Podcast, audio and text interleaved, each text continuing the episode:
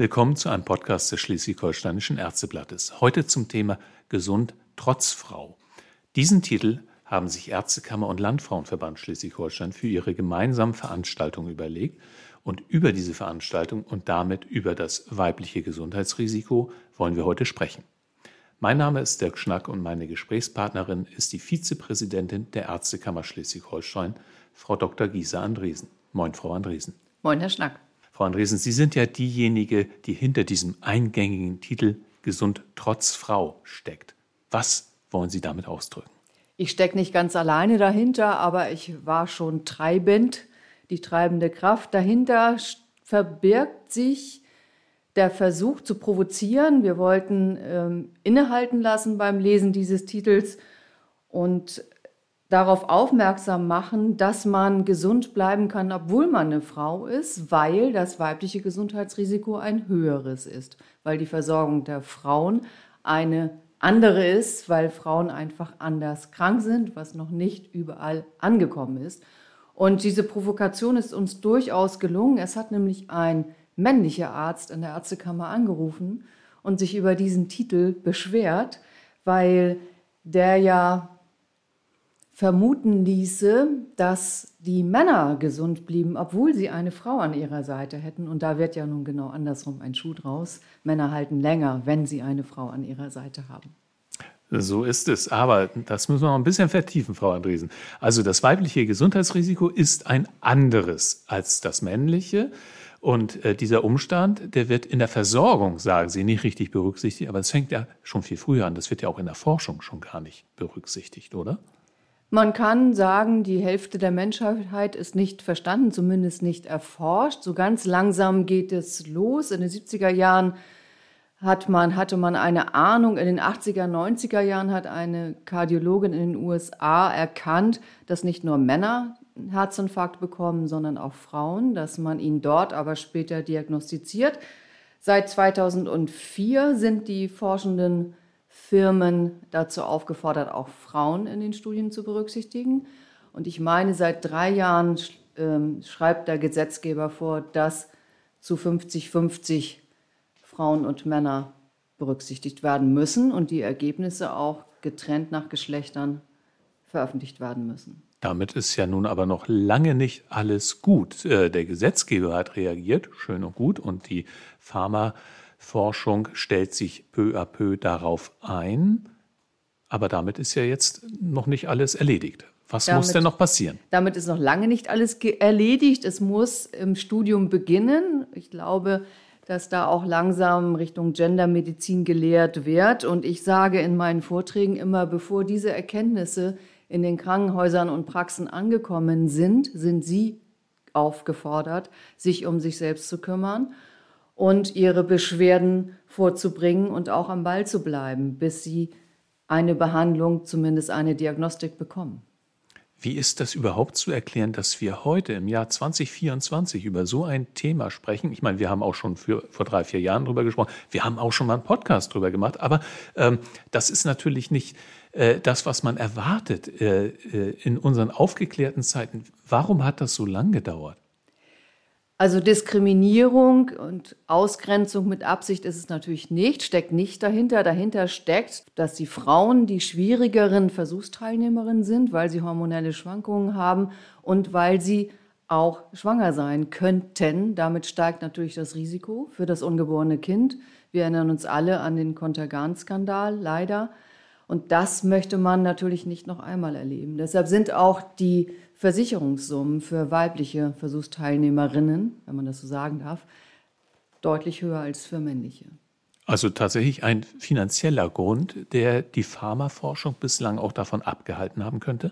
Das ist die eine Seite. Die andere Seite ist die gläserne Decke, die es für uns Frauen in der Medizin und auch in der Forschung immer noch gibt.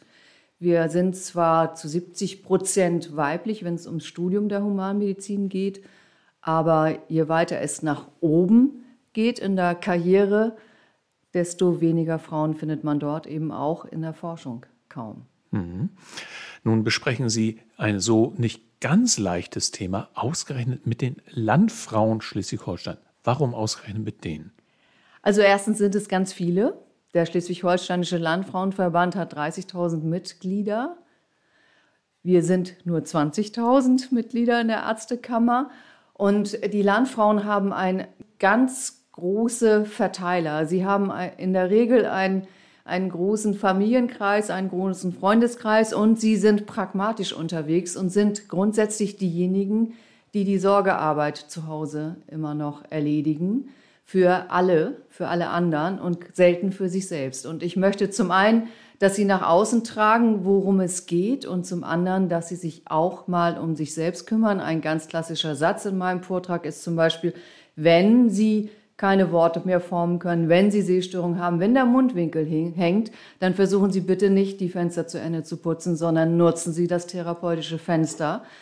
Und gehen Sie nicht mit diesen Schlaganfallsymptomen ins Bett, dann wachen Sie am nächsten Morgen unter Umständen mit, den, mit dem Beschwerdebild auf, das Sie den Rest Ihres Lebens begleiten wird. Mhm. Und das muss man tatsächlich auch äh, immer noch so klar sagen, das ist noch nicht überall angekommen. Leider nicht. Leider gibt es da ja in dem Bereich häufig die falsche Bescheidenheit die dazu führt, dass man sich sagt, na ja, ist von selbst gekommen, geht von selbst wieder weg, ich warte mal bis morgen oder ich warte bis Montag und das kann ja fatale Folgen haben. So sind Sie äh, also auf die Landfrauen gekommen und das ist jetzt nicht neu. Das äh, äh, Thema äh, gesund trotz Frau ist beileibe nicht das erste Thema, das Sie mit den Landfrauen besprechen, sondern das ist eine Veranstaltungsreihe, die gibt es tatsächlich schon über 20 Jahre, habe ich mal nachgeguckt.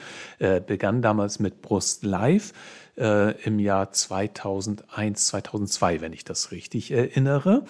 Und das sind alles Themen, die immer eine große Resonanz erfahren haben. Und um das mal in Zahlen auszudrücken, können Sie uns sagen, wie viele Veranstaltungen gab es allein zur aktuellen Reihe, die ja jetzt erst seit Herbst 2023 läuft?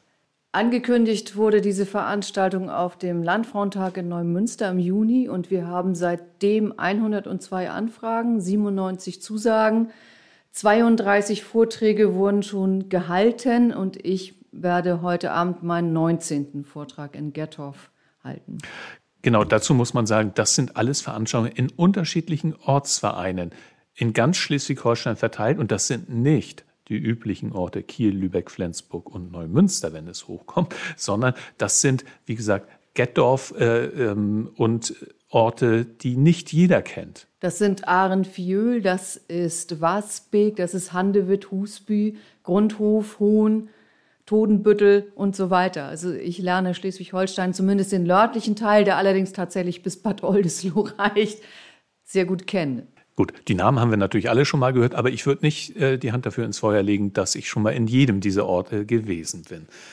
Ähm, ja, und wie viele Lernfonds kommen da so? Nach Arenvieux denkt man ja zunächst mal, naja, da kommt eine Handvoll, aber das sind doch deutlich mehr. Ich glaube, da waren es ungefähr 40. Die kleinste Gruppe bestand aus 20 Zuhörerinnen und die größte, das glaube ich, die Gruppe waren 80. Mhm. Und Sie persönlich müssen dafür jetzt eine Menge Kilometer zurücklegen, von Flensburg aus gesehen. Sie machen es aber nicht ganz alleine. Ich mache es nicht ganz alleine. Birte Leikum, Internistin und Geriaterin und Dr. Carsten Leffmann als Internist bespielen in Anführungsstrichen den südlichen Teil Schleswig-Holsteins. Gut. Und wie müssen wir uns das vorstellen? Wie laufen diese Veranstaltungen ab? Was erzählen Sie denen genau? Ich mache einen ganz kurzen Überblick oder wage einen kleinen Ausflug in den Begriff Gendermedizin, er erläutere den kurz. Dann geht es um, was ist typisch Mann, was ist typisch Frau. Es geht weiter mit der Beschreibung von Risikofaktoren, die man ja beeinflussen kann. Und dann geht es um Vorsorgemaßnahmen, sinnvolle Vorsorgemaßnahmen, vielleicht auch sinnlose. Ich streife kurz das Thema IG-Leistung und ende dann in der Regel mit einem Beipackzettel, so nenne ich es immer, für den nächsten gut vorbereiteten Arztbesuch.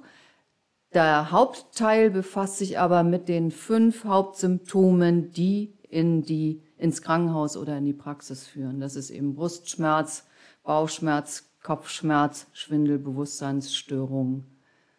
Das sind so die Hauptsymptome und ich versuche, die einigermaßen verständlich zu beschreiben. Klar, ist ja kein Medizinerkongress, äh, also alles Laien verständlich. Und welche Fragen kommen dann von den Laien? Das ist ganz unterschiedlich. Es kommen zum Teil Krankengeschichten, es kommt immer mal wieder beim Thema Mammographie zum Beispiel der Hinweis, wenn ich nicht hingegangen wäre, würde ich nicht hier sitzen. Es kommt die Frage, wie schaffen wir es? Unsere Ärzte hier in Gelting, die haben langsam ihr Rentenalter erreicht und wir möchten gerne junge Ärzte aus Land holen. Wie können wir das machen? Warum ist unser Versorgungsgebiet so zugeschnitten, dass uns kein weiterer Sitz zusteht? Dann wird gefragt, warum muss ich für sinnvolle Untersuchungen bezahlen?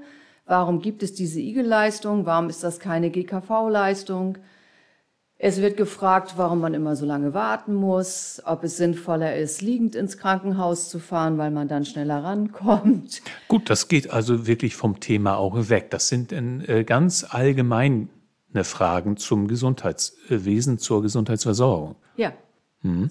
Und kommen da denn wirklich immer Fragen? Was machen Sie denn, wenn mal keine Frage kommt? Wenn mal keine Frage kommt, dann frage ich grundsätzlich, was wünschen Sie sich denn von uns Ärztinnen und Ärzten? Aha. Was und, antworten die? Also die, die häufigste Antwort ist, wir wünschen uns erstmal, dass es Ärzte gibt. Dann wünschen wir uns, dass es Termine gibt, auf die man nicht so lange warten muss. Dann wünschen wir uns Ärzte, die auch zuhören. Und wir möchten gerne Ärztinnen und Ärzte, die nicht nur mit Meinung arbeiten, sondern uns überzeugen mit Begründung einer Therapie. Wir möchten auch, dass die derjenige, der uns behandelt, uns mal anguckt, uns untersucht und nicht immer nur in den PC guckt. Also schon sind ganz interessante, differenzierte Antworten. Was nehmen Sie daraus mit für Ihre Arbeit hier in der Ärztekammer? Die Erkenntnis, dass es absolut Sinn macht, unser System und unser Tun und unsere Kommunikation mal aus der Sicht der PatientInnen zu betrachten. Und natürlich die Frage, wie wir das Gesundheitssystem in die Zukunft retten, wenn wir jetzt schon zum Teil Unterversorgung haben und keine Termine zu bekommen sind und nicht alle adäquat behandelt werden können. Und da lande ich gedanklich natürlich wieder bei dem Modell der Primärversorgung und könnte mir vorstellen, dass das für die nächsten Jahre das Thema auch hier sein könnte. Also aus all den Veranstaltungen mit so vielen äh, Frauen, in diesem Fall Männer sind ganz vereinzelt ja auch darunter, äh, nehmen Sie also mit, dass das Thema Versorgung insgesamt die Menschen schon auch sehr beschäftigt. Es beschäftigt sie sehr und sie haben zum Teil ja auch Ideen. Also von den Landfrauen pragmatisch sind, kennen wir sie ja, hören wir zum Beispiel auch, ja, dann, dann packe ich Oma und Opa eben ein. Hauptsache, ich kann irgendwo hinfahren. Oder der Arzt kommt im Wohnmobil aufs Dorf und, und fährt so seine Tour ab. Mhm. Also es gibt schon Ideen und ähm, vielleicht sollte man diese Schwarmintelligenz auch nutzen. Das Ganze ist also sehr allgemein, auch wenn es in das äh, Frage-Antwort-Spiel geht. Aber nochmal zurück äh, zum Thema Gesund trotz Frau. Welches Resümee würden Sie denn äh, dazu bislang ziehen, auch wenn es jetzt erst ein halbes Jahr läuft? Dass das ein Thema ist, auf das die Landfrauen gewartet haben und dass das ist jetzt natürlich Hoffnung, aber die Resonanz zeigt mir, dass die Termine gut besucht sind und dass grundsätzlich lebhafte Diskussionen entstehen. Und mir wird gespiegelt am Ende der Veranstaltung, dass sie sehr viel mitgenommen haben, unter anderem auch die Erkenntnis, dass es wirklich wichtig ist, sich auch mal um sich selbst und nicht immer um alle anderen zu kümmern und äh, dass sie sehr viel gelernt haben. Vielen Dank, Frau Dr. Andresen. Gerne. Das war ein Podcast des Schleswig-Holsteinischen Ärzteblattes. Vielen Dank fürs Zuhören und bis zum nächsten Mal.